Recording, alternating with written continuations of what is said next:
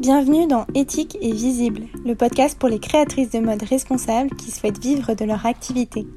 Je suis Charis, entrepreneuse passionnée par la mode, consultante Instagram et fondatrice de la Sustainable Academy, le programme en ligne qui aide les créatrices de mode engagées à se développer. Dans ce podcast, tu trouveras une bonne dose d'inspiration, de motivation et surtout beaucoup de conseils pour émerger sur Instagram, attirer des clients en continu et faire de ta marque de mode responsable un succès. Bonne écoute Hello, j'espère que tu vas bien et que tu as profité du mois d'août pour souffler, te reposer, faire le point sur ton état d'esprit, sur tes objectifs et tes projets à venir. Je suis très heureuse de te retrouver par ici après un mois de pause qui, je ne vais pas te le cacher, m'a fait beaucoup de bien. Et pour cet épisode de rentrée, le premier de la saison 2 du podcast Éthique et Visible, je voulais aborder la notion de concurrence. Car en tant que marque de mode éthique, tu n'échappes malheureusement pas à la concurrence et il y a forcément des marques qui te ressemblent plus ou moins, même si aujourd'hui peut-être tu es pionnière dans ta promesse de vente, ton approche, le style de tes vêtements ou encore au niveau des matières que tu utilises, à un moment donné, tu vas forcément rencontrer une marque qui partage beaucoup de similitudes avec la tienne. On ne va pas se mentir, la concurrence n'est pas forcément très agréable, ça peut même faire peur et nous mettre dans un état de stress, surtout quand on fait déjà face à certaines difficultés, comme le fait d'avoir du mal à être visible, à attirer notre cliente idéale ou à vendre. Mais en même temps, il y a quelque chose de très positif dans la concurrence qui nous pousse à nous dépasser et à sortir de notre zone de confort. Je vais te donner un exemple très concret. Aujourd'hui, je suis une des seules personnes, en France tout du moins, et euh, de ce que, j'ai pu voir, à me consacrer exclusivement à la communication sur les réseaux sociaux des marques de mode éco-responsables. Comme j'aime le dire aussi, j'ai créé le seul programme en ligne, la Sustainable Academy, dédié aux créatrices de mode responsables qui souhaitent attirer leurs clientes grâce à Instagram et développer leur marque.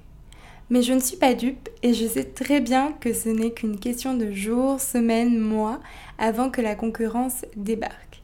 Du coup, pour la deuxième version de la Sustainable Academy qui sort dans un mois, j'ai mis les bouchées doubles et j'ai vraiment fait valoir, au-delà de mon expertise des réseaux sociaux, et de mes connaissances du milieu, mes convictions, mon approche spécifique, bref, tout ce qui pouvait me différencier. Car oui, tu pourras toujours te démarquer de tes concurrents et c'est vraiment ce que je veux que tu retiennes aujourd'hui.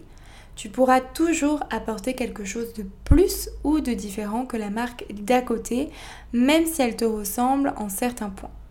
Tu es unique, ta marque aussi, il faut juste que tu apprennes à mettre en avant ce qui fait ta singularité. C'est pourquoi dans cet épisode, je vais te donner trois conseils pour mieux gérer la concurrence et continuer à faire briller ta marque auprès de ta cliente idéale. Le premier conseil que je peux te donner pour gérer la concurrence, c'est d'être au clair sur ta vision et tes fondations. Avant de regarder ce que font les autres et de te comparer, il faut que tu te concentres sur ta marque, sur tes atouts et sur tes faiblesses. Mettre des mots sur ta mission, ton concept sont autant d'éléments essentiels si tu veux te démarquer. Car euh, comment veux-tu tout simplement montrer à ta cliente idéale que tu es unique si tu n'arrives pas toi-même à expliquer ce qui te différencie? Si aujourd'hui tu te sens un peu submergé par la concurrence, demande-toi si tu sais expliquer clairement ton concept, c'est-à-dire ce que tu fais, ce que tu proposes, mais aussi ce que tu apportes à ta cliente idéale avec ta marque et ce qui fait ta singularité.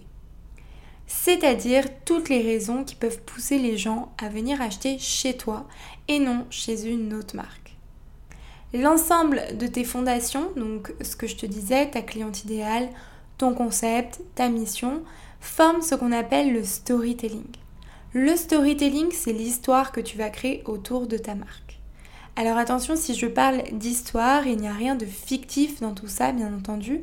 L'idée, ce n'est pas d'inventer quelque chose juste pour dire que tu as un storytelling, mais bien de partir des fondations de ta marque pour venir donner un sens à ce que tu fais et à la raison pour laquelle tu as créé ta marque. En fait, si tu veux, le storytelling, c'est un peu comme un pitch qui montre pourquoi tu as créé ta marque et euh, ta mission aujourd'hui, ce que tu souhaites apporter. Ça va vraiment te permettre en fait de mettre en avant ta singularité et c'est pour ça que c'est important d'avoir un storytelling qui part de ta vision et de tes fondations. Plus tu auras un storytelling qui est bien ficelé, moins tu auras peur de la concurrence car tu sauras exactement ce qui te rend unique et ce qui te rend attractive auprès de ta cliente idéale. Finalement, une des premières choses à faire si tu veux mieux gérer la concurrence et faire ressortir ta singularité, c'est euh, vraiment de te poser sur toi, sur ta marque, sur ce qui fait entre guillemets le charme de ta marque, ce qui la différencie des autres, parce que plus tu arriveras à communiquer ton storytelling, à communiquer euh, sur euh, tes fondations et ta vision, plus tu arriveras à te démarquer. Une fois que tu as un storytelling fort que tu vas faire euh, valoir dans ta communication, il va être temps de regarder ce qui se passe autour de toi et ça c'est mon deuxième conseil. Alors le but c'est pas de faire une fixette bien entendu sur les autres marques, mais de regarder ce qui se fait et de savoir quelle marque se rapproche de la tienne. En fait, c'est vraiment important de savoir qui sont tes concurrents directs. Ici, l'idée, c'est pas être dans le déni et de fermer les yeux sur les marques euh, qui te ressemblent et euh, qui partagent, euh, on va dire, un bout de terrain avec ta marque, mais vraiment de savoir et d'identifier tes concurrents directs pour mieux te démarquer. Si tu ne sais pas qui sont tes concurrents directs, tu ne sauras pas quels éléments tu vas pouvoir mettre en avant, quels sont les éléments que ces marques n'ont pas et que toi tu as et donc que tu vas faire valoir dans ta communication. Deux marques peuvent être semblables pour plusieurs raisons. Tu peux avoir euh, un concurrent euh, direct parce que cette marque propose le même style de vêtements que toi ou le même type de vêtements ou accessoires que toi. Vous pouvez partager le même concept, la même cible, la même manière de produire, etc. Il y a plein de choses, euh, plein de similitudes qui peuvent se retrouver entre deux marques. Mais le plus important, c'est vraiment de connaître les deux, à les trois marques maximum qui se rapprochent le plus de la tienne et qui cumulent le plus de similitudes. En fait, une fois que tu as repéré finalement les marques qui partagent le plus de similitudes avec la tienne, tu vas pouvoir analyser les différences. Donc d'abord te concentrer euh, sur euh, vos ressemblances et ensuite sur vos différences pour pouvoir te démarquer. En connaissant ces marques et en les analysant, tu vas te rendre compte du coup des différences qu'il y a entre vous. Euh, ce ne sont pas finalement les similitudes qui vont nous intéresser, mais bien les différences, c'est-à-dire ce que tu vas pouvoir mettre en avant pour te démarquer. Je vais te donner un exemple un peu plus concret. Euh, imaginons deux marques de mode éco-responsables qui partagent une cible très spécifique, les femmes grande taille. Donc les deux marques vont produire des vêtements euh, féminins et confortables à partir de matières naturelles. Les similitudes ne s'arrêtent pas là, en plus de partager euh, cette même niche, les deux marques produisent des vêtements féminin et confortable à la fois à partir de matières naturelles ou recyclées.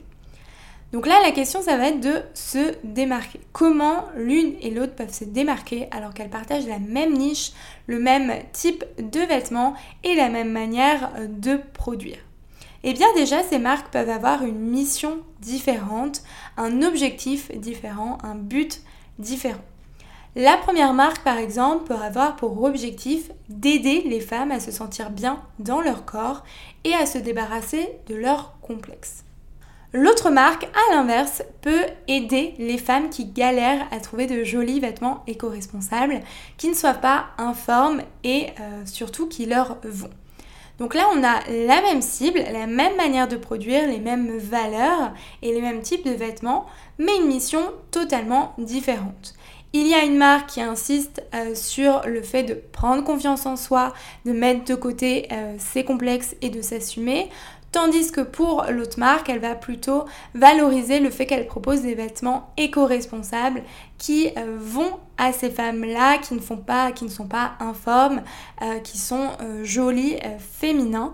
Donc on a vraiment deux missions différentes et donc c'est sur ce point-là, sur leur mission, que ces deux marques doivent insister si elles veulent se démarquer l'une de l'autre et attirer leur cliente idéale.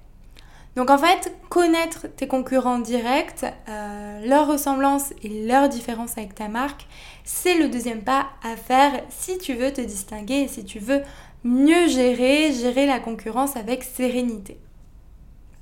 Enfin, mon dernier conseil pour mieux gérer la concurrence euh, relève plus de l'ordre du mindset, de l'état d'esprit. Qu'on se le dise, en tant qu'entrepreneur, on a beaucoup, beaucoup, beaucoup d'idées reçues. Des idées reçues qui nous font croire des choses et qui finalement euh, sont des choses qui ne sont pas vraies déjà et qui vont nous bloquer dans le développement de notre business. Parmi ces idées reçues, certaines créatrices pensent que plus il y a de marques de mode éco-responsables qui se rapprochent de ce qu'elles font, plus il sera dur pour elles d'émerger et d'attirer leur cliente idéale. Bien entendu, plus les marques de mode éthique sont nombreuses, plus il va falloir mettre le paquet et valoriser ta singularité et ton storytelling. On est d'accord là-dessus. Mais crois-moi que ce soit sur Instagram, plus généralement dans l'écosystème de la mode éco-responsable, il y a de la place pour tout le monde. Ce n'est pas parce que tu ressembles à une autre marque sur certains points que tu vas attirer moins de clientes. Ce n'est pas non plus parce que ta cliente idéale achète chez ton concurrent qu'elle n'achètera pas chez toi. Par exemple, moi, en tant que consommatrice, je peux très bien acheter un t-shirt basique euh, chez telle marque parce que je préfère la coupe ou le tissu utilisé, tout en continuant à acheter d'autres pièces euh, chez sa concurrente. Toute ton audience, toute ta communauté n'aimera pas forcément toutes les pièces que tu sors, c'est un fait, et ce, même si tu as un ADN et un style marqué. Les gens dont ta cliente idéale ne sont pas monomarques, ils apprécient plusieurs marques pour des raisons différentes et switchent entre chacune en fonction de leurs envies. Toutefois, j'aimerais contrebalancer euh, ce que je te dis là parce que il faut quand même avoir à l'esprit que ce n'est pas parce qu'il y a de la place pour tout le monde que tout le monde trouve sa place. Comme je te disais dans les points précédents, si tu veux vraiment sortir du lot, il faut connaître tes forces et tes faiblesses. Il faut que tu crées un storytelling unique et il faut que tu saches euh, ce qui te différencie de tes concurrents. Parce que euh, sans ça, en effet, il te sera difficile, voire impossible de te démarquer et d'atteindre de manière plus générale tes objectifs en termes de visibilité, d'engagement ou de vente ta marque doit être la plus attractive possible et cela passe par ta singularité. Donc en effet, il y a de la place pour tout le monde, mais il faut quand même que tu trouves ta place et que tu arrives à te démarquer de tes concurrents parce que plus tu auras de concurrents, plus euh, ce sera difficile euh, de te distinguer de ces concurrents de manière euh, vraiment simple, par exemple par ton éco-responsabilité ou par le type de pièces que tu crées. Donc c'est hyper important de connaître tes atouts, tes faiblesses, de connaître quels sont tes concurrents directs et euh, bah, tout simplement de jouer là-dessus pour te distinguer, te démarquer et sortir du lot. Tu l'auras compris, la concurrence est quelque chose de totalement normal quand tu lances ta marque. Il y aura toujours de nouvelles marques qui se rapprochent de ton concept, qui ciblent les mêmes personnes ou qui proposent le même type slash style de vêtements. C'est pour ça que dès maintenant, je t'invite à prendre un moment pour réfléchir à ton storytelling si tu n'en as pas déjà un. Euh, aussi à analyser tes concurrents afin de comprendre ce qui fait ta différence pour le mettre en avant dans ta communication et ainsi sortir du lot. Il y a de la place pour tout le monde sur Instagram et dans l'écosystème de la mode responsable, mais pour briller, tu dois aussi savoir comment te démarquer. J'en profite pour finir sur une petite parenthèse.